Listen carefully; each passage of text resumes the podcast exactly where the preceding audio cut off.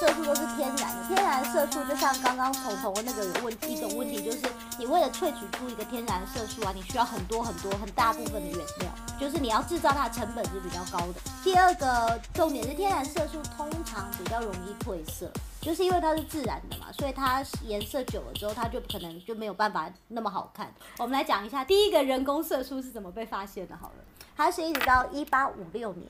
在英国的一个化学家威廉伯金，据说是在复活节当日，大家居然都知道，就是科学家从几百年前就是血汗劳工到现在，就是节日也是要上班。复活节的时候，这个英国科学家他还在上班，而且就是我看到这个这篇文献，他说他是在他自家公寓顶楼的实验室，所以你看，就是科学家人生真的一直都很辛苦。这个办公室就是家。他在做奎尼的研究的时候，他里头有用一个原料叫做煤焦油，就是听到煤焦油，应该就觉得这东西就是很黑又很脏吧。没想到他就是在分解这个煤焦油的时候，得到了一个明亮的一个紫色溶液。然后接下来就是在这个紫色溶液里头，他发觉为什么它会是紫的，是因为里头有一种化学物质叫做苯胺紫，首先它这个紫色不会受到光的影响而褪色，然后在你各式各样的擦洗上也不会脱色，所以它就成了第一个人工的色素。那发掘人工色素之后呢，这种因为它又不会脱，它又不会褪色，而且它它比较持久，那它的那个成本也比较低，因为它的原料就是用这种煤焦油。那从煤焦油其实。我现在在幻想它是不是像是个彩虹一样的东西，就是它是黑黑的，可你把它分离开之后，它们从美焦油里头分离出来很多不一样的颜色。例如台湾自己的食用美焦油色素就有八种，就是不一样颜色。是没焦油，你就觉得可以吃吗？我跟你讲，我就是宁可吃没焦油，我也不要吃虫虫。在读这些东西的时候，我就突然觉得，我现在请客我的食物都是透明的，就是这些颜色不是加了虫，就是加了没焦油。但是那个他在中间有说，就说为什么食品添加这些颜色？他就说，因为你想想看，如果我们今天吃的马卡龙，不管什么口味，就是全部都是面粉的颜色，就是你就觉得好像没有那么好吃。就想讲一讲，就觉得好吧，好像也蛮有道理的吧。因为我还有，我刚刚还有看到一段在法文维基百科上，可是好像是英国的故事，好像就说古时候追求要吃白白亮亮的吐司，就是一般用天然的那个面粉做的吐司，他们嫌它就是可能比较黄，比较不漂亮。所以他们宁愿吃白白亮亮，然后那白白亮亮的吐司是加了什么明矾啊、石灰粉笔啊，然后骨灰、骨灰谁的 等等之类的白色无味物质。这个这个很母汤不行哦，所以骨灰你不能吃骨灰，你可以吃虫，但你不能吃骨。有可能你吃到你家隔壁的爷爷怎么办啊？我觉得通通都超怪的。我觉得他们是不是？应该要标一个表，就是你可以接受的，就是你可以接受吃虫吗？然后你就说可以，你可以食用色素，你可以接受吃煤焦油吗？你可以接受吃骨灰吗？然后我们就可以根据自己可以接受去选择可以吃的东西。可是我觉得就是这样吧，所以那个欧盟就说你什么都要标示清楚啊，就是让在意的人可以自己去追本溯源，只是要花很多时间。有可怕，豆豆为我们说了一个鬼故事。对啊，因为你看，你这个故事如果配上之前那种迷信的那个村庄的故事，他就会说，就是发觉村子里闹鬼，然后就因为就是啊，我吃到爷爷的骨灰，爷爷就让村子里闹鬼。呃，色素啊，或者是食物的颜色，为什么对我们挑选食物来说有这么多的吸引力呢？这就让我们的专家 CS 来为我们讲一下，到底是什么原因。OK，好，那这段就由我来主导。大家有吃过 M M M 巧克力吗？当然有，只容你口，不容你手。哎，这是 M M 的哦。又要接叶配了吗？哎，对，我们每一次都会提到食物啊。他今天讲完，我们叶配又接不到。那其实大家呃不知道知不知道一个秘密，就是过去 C N 就有一篇报道提到欧盟的 M M 巧克力跟美国的 M M 巧克力其实是有差的。噔噔噔，差在哪里呢？差就差在今天我们的主题色素。那欧盟呢是个呃比较先进的地方，所以他们用天然色素。我们讲话好政治不正确。呃，就是道德感比较重，或者说非常尊重人权的地方，好不好？对，你看连对尊重人权都很赞。我们不管怎么讲，都会得罪到人，算。呃，其实这篇报道已经差不多有呃五六年之前报道的。那当时带出来的就是美国的 FDA 有一个计划，开始要去收集资料，看人工色素跟注意力不全过动症的关联。在这两者的研究已经差不多有三十年、四十年左右的历史了。那可是大家科学家们就一直没有定论。美国的 FDA 就开始试图要找一个答案出来，这样经过长时间的收集资料查看之后，就发现，哎，其实这两者呢，只能说有关联，但是没有直接证据。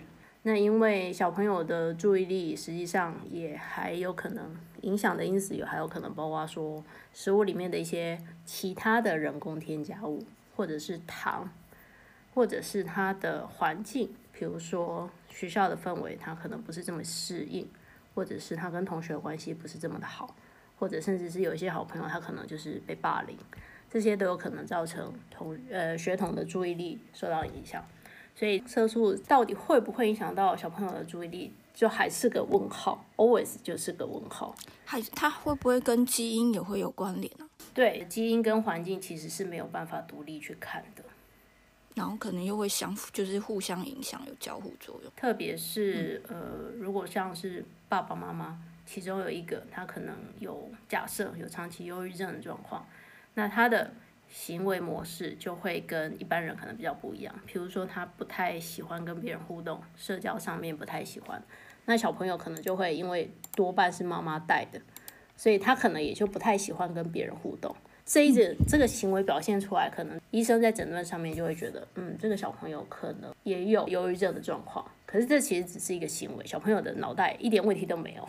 嗯，对，所以这就是基因跟环境其实是一直在研究上面，我们没有办法去区隔的状态。可是我觉得能够有关联性，在这种研究上，我觉得就已经是一个。让人需要警惕的事，有小朋友会不会注意力不集中，这有太多的因子嘛？你提到了学校，或者是家庭，或者甚至他的食物什么的，所以等于是可能是有很多个部分，就是加起来，最后导致这个结果。是。可是我会觉得，今天如果能够找变成找到关联性的话，就是也许在这一些全部加起来的东西中，这个东西是占有一定的地位的。我觉得光是这样就值得要小心。你说的没错，所以那一篇报道，CNN 的那一篇报道，它里面其实就提到说，虽然公部门并没有办法因为这些证据去要求厂商说你们不能够添加人工色素，你们只能够添加天然色素，但是欧洲非常多的公司就开始觉得，既然我们有这个顾虑，那我们就改成天然色素吧。所以欧洲比较进步。那有没有研究显示说两边有造成不同的结果？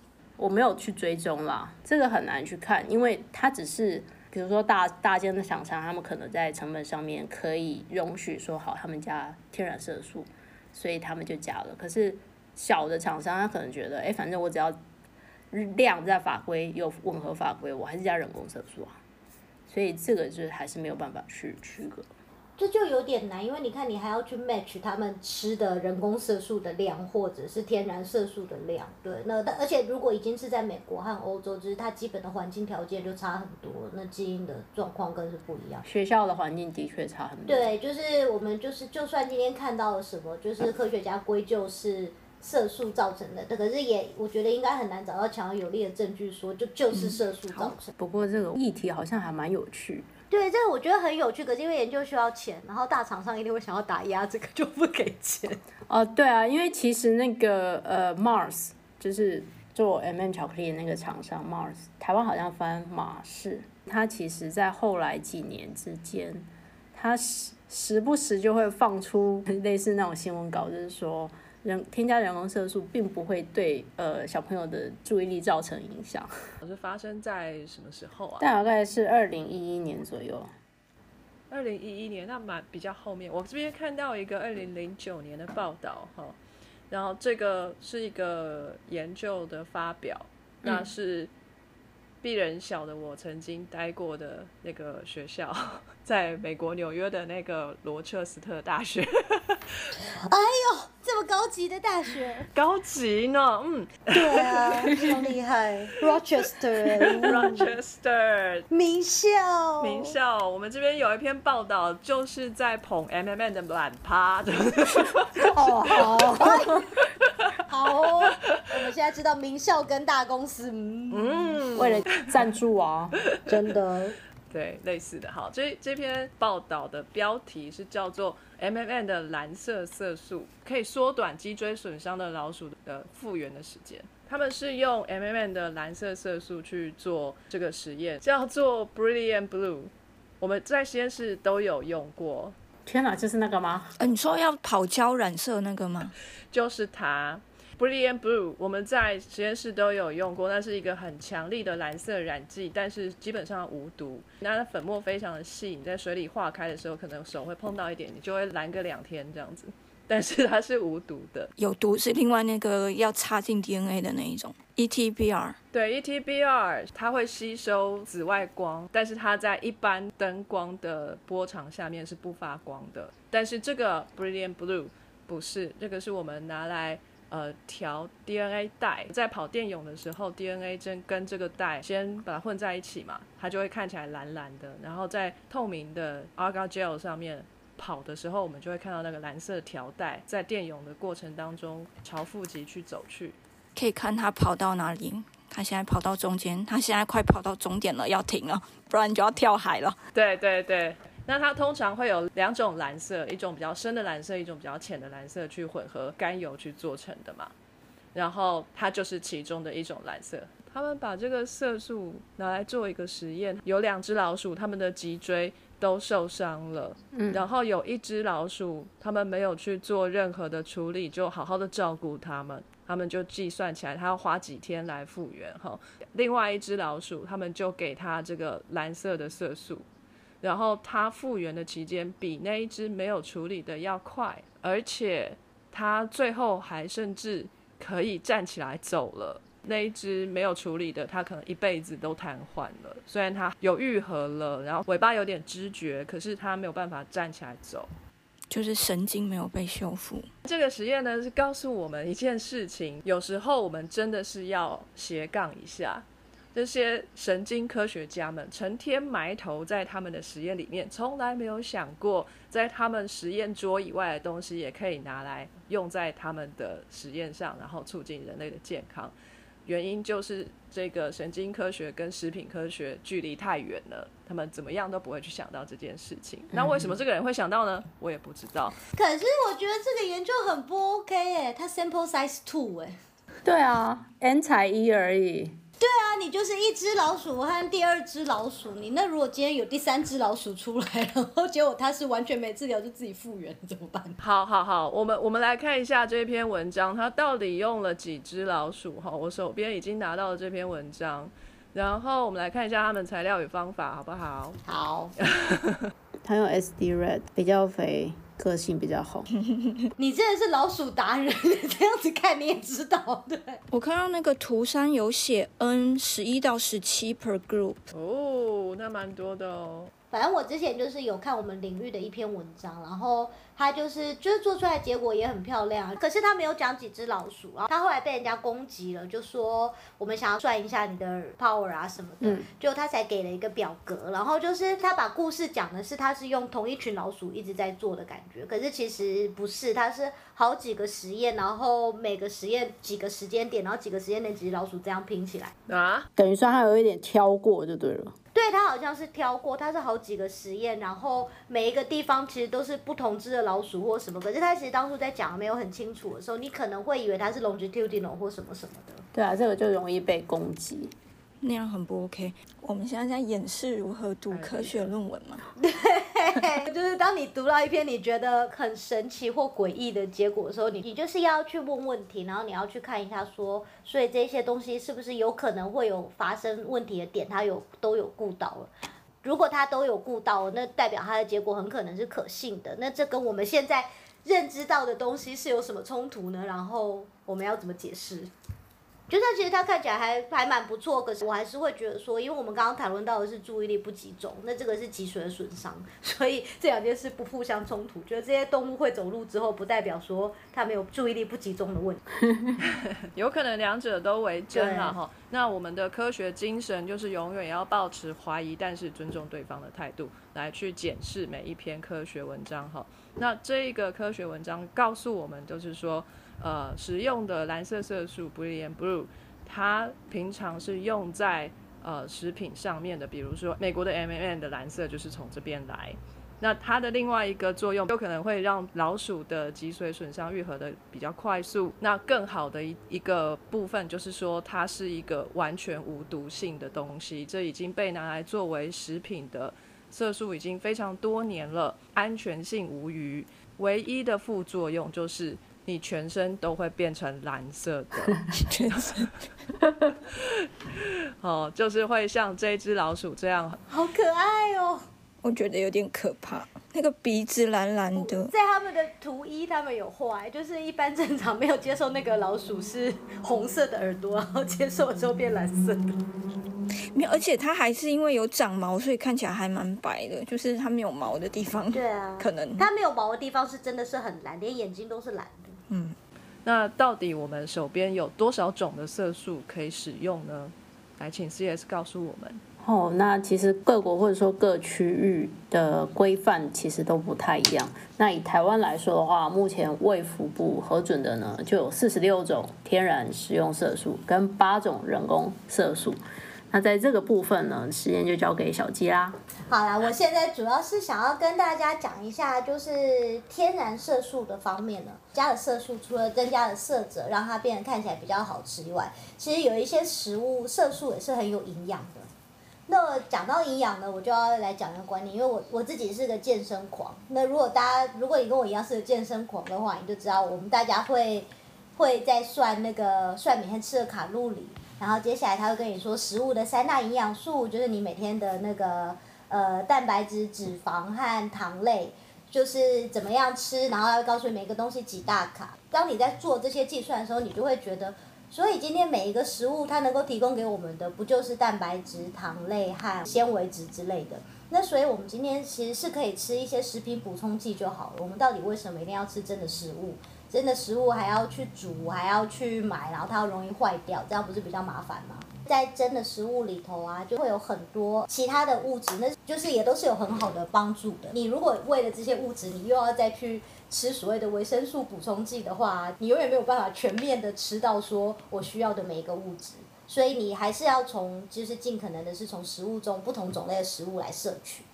那例如说我们常常的色素里头，比如说叶黄素好了。叶黄素就是，首先叶黄素啊，虽然它叫做叶黄素，对，顾眼睛，可是它是在深绿色蔬菜里哦，大家不要去找黄色的东西来吃，它是深绿色蔬菜，对。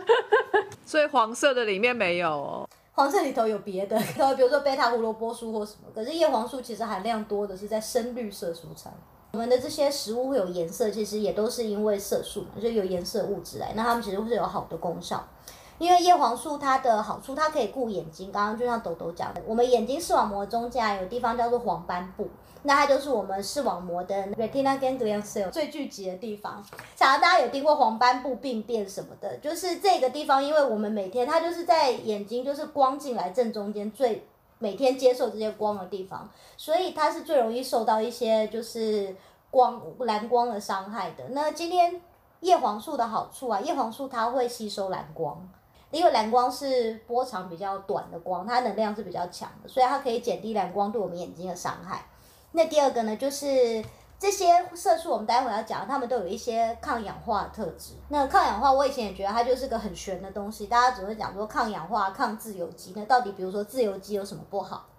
自由基就是以我以前在学放射学到的概念，自由基就是它是一个带有呃，它是只带有一一个空白电子的。粒子。那我们今天一般的，我自就我自己那时候学自由基的感想呢，就是一般的化学物质啊，都是跟别人，比如说形成一个键嘛，像我们的水是 H2O，所以它的 H 正和 OH 负，它们就是一对 couple。我们今天就是从化学世界，我们就学到，大家都是要当了一对很稳定的 couple 的时候呢，其实这个东西就会比较稳定。别人来横刀夺爱抢不走的意思。对，没错，就别人的。可是自由基它就是一个小三的概念，因为自由基它自己身上带了一个单一的一个电子，所以它它很空虚，它想要找人跟它结合。可是比如说，因为今天我们一般身体的东西在一般健康的状态下它是稳定的，所以大家都各自有伴侣了。自由基在这时候就是呈现一个小三的角色，他开始横刀夺爱，他去撞你其他的粒子，他想把他们打散，那所以他就会对身体造成伤害。那也可以想象，这种伤害是很全面性的。你今天它如果在你的眼睛，它可能就伤害到你眼睛部分；它如果在你的头脑，它就伤害到你的头脑。所以减低身体自由基的量，对我们来讲都是好的。所以今天我们如果遇到一个人，他是小三，我们就可以骂他：“你这个自由基。”这样的意思。对你这个自由基，自由基听起来蛮难听的。对方会听得懂吗？我在想，如果他是科学界的小三，就应该是听得懂。自由基会致癌啊，真的是不好的。可是我们现在好处就是呢，我们知道的很多的色素啊，比如说我刚刚提到叶黄、花青素，或者是像姜黄，就是你知道让咖喱变得黄黄的那一种色素，它们都是有这一些可以那个抗自由基的效果，然后或者是抗氧化效果的。所以你要多吃不同颜色的各式各样蔬果，对你来讲是好的。我要讲到其中一个很妙的色素是叫茄红素，因为我们大家讲其他的色素，大家都会说你要吃天然的啊，你最好是吃新鲜的啊，然后呃就是烹煮的过程不要太久，因为太久的话，可能化学它的那个结构就被破坏了，所以它的可能效果就失去了。那茄红素是一个很妙的东西，茄红素它不怕你烹煮，你的越煮它反而越多，所以其实你吃番茄酱。的茄红素可能比你吃一颗番新鲜的番茄更，因为浓缩吗？对，因为它浓缩了。茄红素啊，就是其实我们没什么男性的听众，有啦，还是有三分之一。只要三分之一的同学们，茄红素对射护腺的保健是非常非常非常的重要的。意大利是全世界射护腺肥大最低的国家，是番茄吃最多的意思吗？